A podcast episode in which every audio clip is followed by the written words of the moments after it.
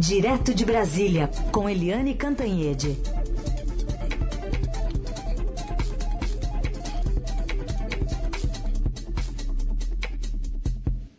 Oi, Eliane, bom dia. Bom dia, Raíssen Abac. Como foi de Natal? Foi tudo bem? Foi tudo bem, tudo certo. Papai Noel, crianças e tudo certo. Que Criança, delícia! Crianças sempre serão crianças, para mim não importa a idade. É Podem não verdade. gostar, mas vai ser assim. É verdade. Se para minha mãe eu as sou. As nossas crianças são eternamente crianças, né? Se para minha mãe eu sou, então eles têm que ser para mim também, né? Então não tem jeito. Bom, Eliane, você também, né? Tudo certinho, né? Eu vi que a, a, a, a ceia foi preparada por uma senhora de 95 aninhos, né? 94. Ah, minha, 94. A minha mãe, a gente fez dois natais. Um Natal com a minha família e depois um Natal no dia do Natal mesmo com a família do meu marido. E, na, e no Natal da minha família, quem cozinhou foi a minha mãe de 94 anos. Fez uma bacalhoada e tanto, risoto de camarão e no final ainda fez rabanada. Opa. 94 anos a danada. Que beleza, hein? Então tá bom. Vamos começar para os nossos assuntos aqui do dia, então. Tem uma encrenca, mais uma envolvendo Brasil e Venezuela, né, Eliane?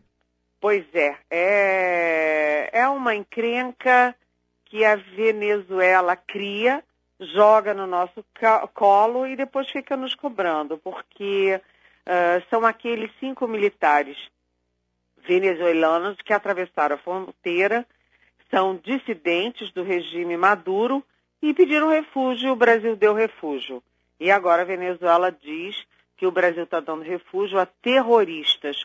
O fato é que eh, há uma, é claro, uma, uma crise clara entre os dois governos, o governo Maduro e o governo Bolsonaro, e uma das questões é exatamente um dos pontos chaves é a questão militar, porque o Maduro está por um fio, o Maduro destruiu o país economicamente, socialmente, politicamente, né? Ele está se segurando eh, por causa das Forças Armadas. Então, quando há essa, essa dissidência de militares, isso aprofunda a fragilidade do regime Maduro na Venezuela. E o Brasil não tem alternativa, vai fazer o quê? Eh, os militares atravessaram a fronteira, pediram refúgio, há uma crise humanitária grave na Venezuela, tinha que, que dar mesmo. De qualquer jeito, é mais um, um atrito entre os dois países e isso aí pode eh, acabar redundando ali num- numa crise diplomática, mas o mundo está vendo né, o que está acontecendo na Venezuela. As condições de legitimidade do Maduro são é, ínfimas. Né? Tudo que o Maduro faz é, tem um valor muito precário, vamos dizer assim. Né? É isso aí, a crise ainda que está em andamento. Lembrando que o Brasil reconhece o, o, o Juan Guaidó, na verdade, né? nem reconhece o, o Maduro, né, Eliane? Tem isso também. Tem isso também, porque o, o governo do, do Maduro é considerado ilegítimo pelo governo brasileiro. É, e o Guaidó, que é o autoproclamado presidente, que cá para nós também não conseguiu se afirmar, né? Ele é, é, disse que tinha condições, que tinha as Forças Armadas e não tinha, tem o apoio do Brasil, mas ele tem o apoio do Brasil e isso não adianta nada, porque na Venezuela o governo instalado continua sendo o do Maduro, apesar de tudo. Bom, vamos voltar aqui para os nossos problemas também internos, agora falando dessa manchete hoje do Estadão, está aqui no portal e também na capa do jornal. Quer dizer que o, o- auxílio alimentação para juízes em 24 estados supera o salário mínimo, Helene. Não, olha, sinceramente, a justiça brasileira tem que se cuidar melhor. A justiça brasileira está esticando demais essa corda. A opinião pública está um pouco cansada dessas coisas, porque o teto salarial no Brasil, o teto do salário público é ah, o, o salário do ministro do Supremo Tribunal Federal, que é hoje em torno de 35 mil reais. E o salário dos juízes vai a 43 mil, porque tem penduricalho dali, penduricalho dali e da colar, E agora essa história do salário mínimo de vale refeição. Vale refeição para juiz? Por que, que juiz tem que ter vale refeição? Então os professores têm que ter o vale refeição no mesmo valor. Aliás, em vários estados, o vale refeição é maior do que o salário base de professor. Quer dizer, um salário refeição, um vale refeição de juiz, é mais do que o salário base de um professor. Quer dizer, é tudo um escândalo, até porque essas coisas que deveriam ser lei, elas são decididas administrativamente, ou seja, o interessado decide a seu, a seu próprio prazer, a seu próprio lucro, a seu próprio interesse, né? sendo que o povo brasileiro é que está pagando. É um escândalo isso, né? É, é uma questão assim de, de até de bom senso. E isso vai irritando a opinião pública e jogando a opinião pública contra a justiça brasileira. E tem mais, né? É que esses vales, eles são considerados é, verba indenizatória.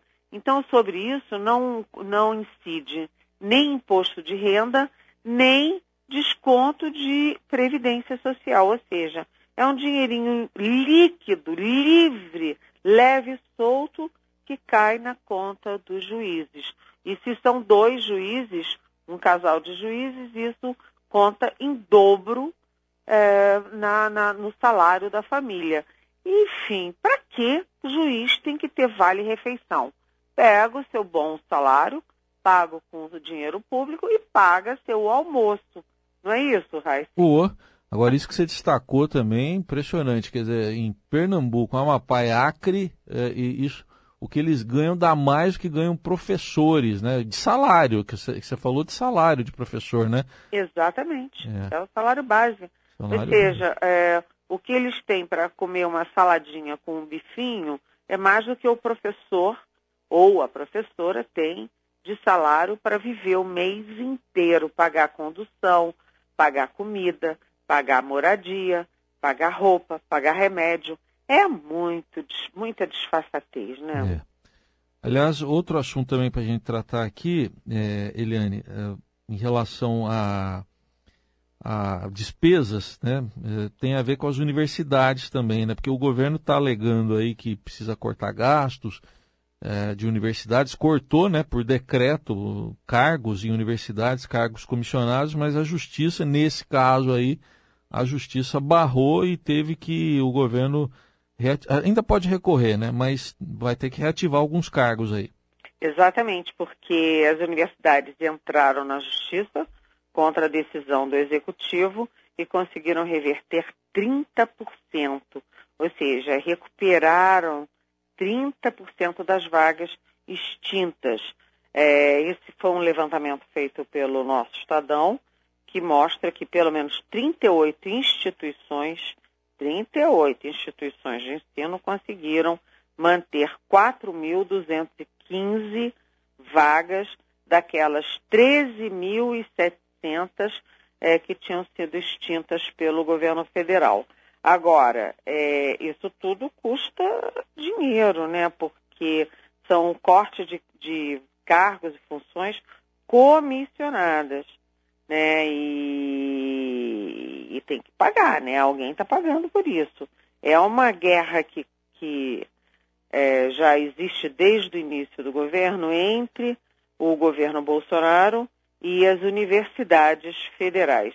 O ministro Vélez Rodrigues já tinha implicância, o novo ministro Abraham Weintraub diz que tem balbúrdia nas universidades, diz que é, as universidades plantam maconha, é, enfim, ele acha que a universidade não ensina nada, só serve para fazer balbúrdia e plantar maconha.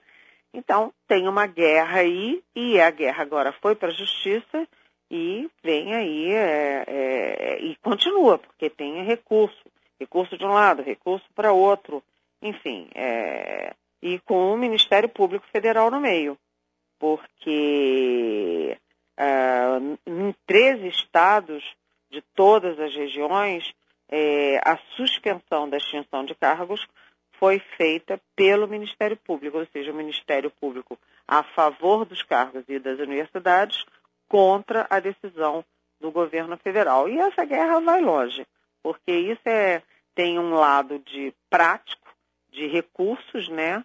E tem um lado também político aí de da pinimba do governo federal com as universidades. Muito bem.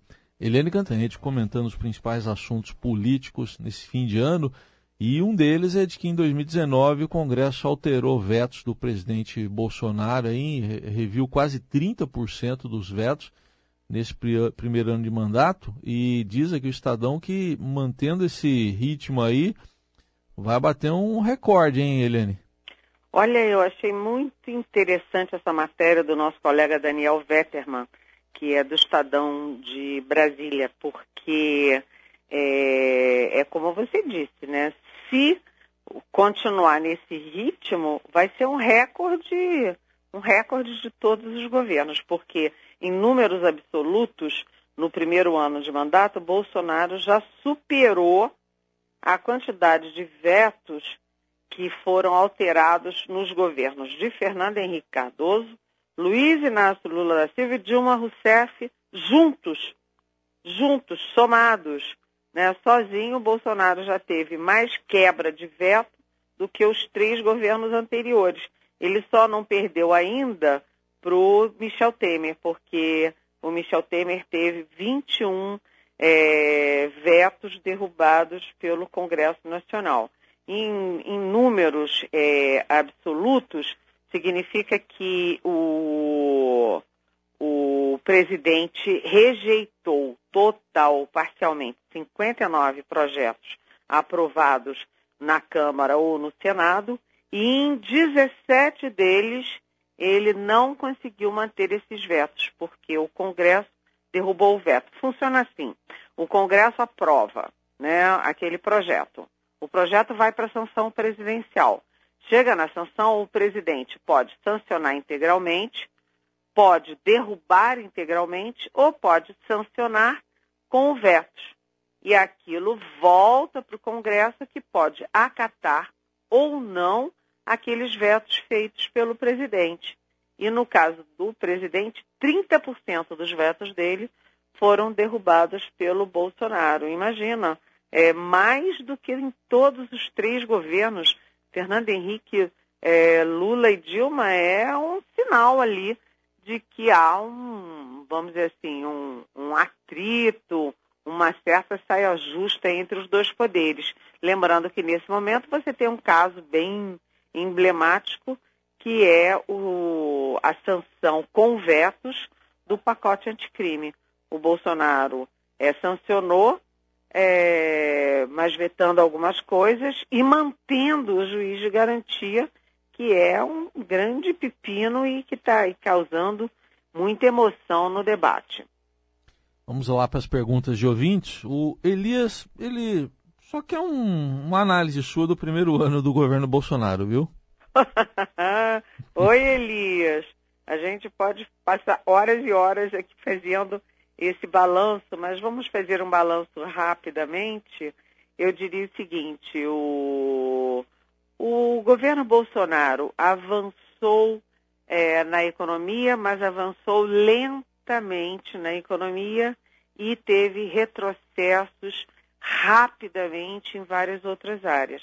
Na economia, a gente tem indicadores bem positivos de inflação, de juros, é, é, houve aí uma é, interrupção daquele, daquela economia quase parando, você tem aí uma retomada lenta, mas retomada do crescimento econômico, é, retomada muito lenta, mas retomada também do emprego.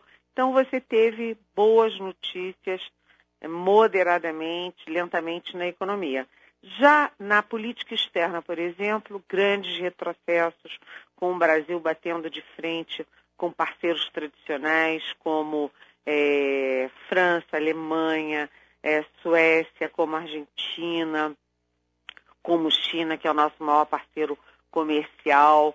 É, o Brasil também recuou na área de meio ambiente, na área de direitos humanos, é, é, na questão de gênero. é, houve muitos retrocessos. Na questão política, ficou meio empate, porque, apesar do desdém do presidente Jair Bolsonaro, o Congresso se tomou de brios e fez bonito. O Congresso foi muito afirmativo esse ano, trabalhou muito, produziu ali é, é, projetos importantes, aprovou a reforma da Previdência, ou seja, a gente avançou na política, mas é um momento de tensão, a gente acabou de falar, entre Congresso e Palácio do Planalto, ou Executivo e Legislativo. E no meio disso, Judiciário, Judiciário é, é, indo e vindo numa montanha russa que as pessoas estão com dificuldade para entender. Foi um ano de grandes emoções, eu resumiria assim, Elias. Muito bem, resumiu bem aí, muita coisa, né? Agora, a Leila está mais ou menos nessa linha também, o que, que a linha da retrospectiva, o que que para você marcou mais a política neste ano, principais fatos, ela mesma cita aqui soltura do Lula, polêmicas envolvendo o presidente Bolsonaro, as investigações contra o Flávio Bolsonaro, ela pôs reticências aqui. Oi, Leila. É, se a gente for por essa área aí, foi um ano bem complicado, porque você teve muitos recuos, por exemplo, na Lava Jato. A Lava Jato esse ano foi, voltou, foi, voltou. O Supremo Tribunal Federal com é, decisões monocráticas tirando o poder de, de, de é, ceder dados do COAF, agora o IFE, né, o Executivo também tirando o COAF do, Ministério da Justiça, jogando para o Ministério da Economia, agora vai para o Banco Central. É, aí teve ah, o recuo na prisão após a condenação em segunda instância, com isso solta o Lula. É, e agora, no final, tem o Flávio Bolsonaro é, também na, na mira do Ministério Público, da Polícia Federal. Quer dizer, foi um ano em que a Lava Jato recuou, mas muitas investigações avançaram, inclusive atingindo o filho do presidente da República. E essa, esse ano termina projetando o que vai ser 2020 nessa área de investigações. Lembrando que o Lula, por exemplo, está solto, mas ele ainda tem vários processos, há vários processos em andamento e há também toda uma discussão no legislativo para retomar a prisão após a segunda instância. Ou seja, o Lula está livre nesse momento, mas ninguém sabe até quando o Lula vai continuar livre. Muita emoção de 2019 vai continuar sendo muita emoção em 2020. E a gente acompanha então. Amanhã, último programa do ano. A Eliane vai estar de volta aqui. Já adianto aqui, os ouvintes podem mandar perguntas aí pelo WhatsApp, também pelo Facebook, aqui pelas nossas redes sociais. Eliane, obrigado. Até amanhã então. Até amanhã. Beijão.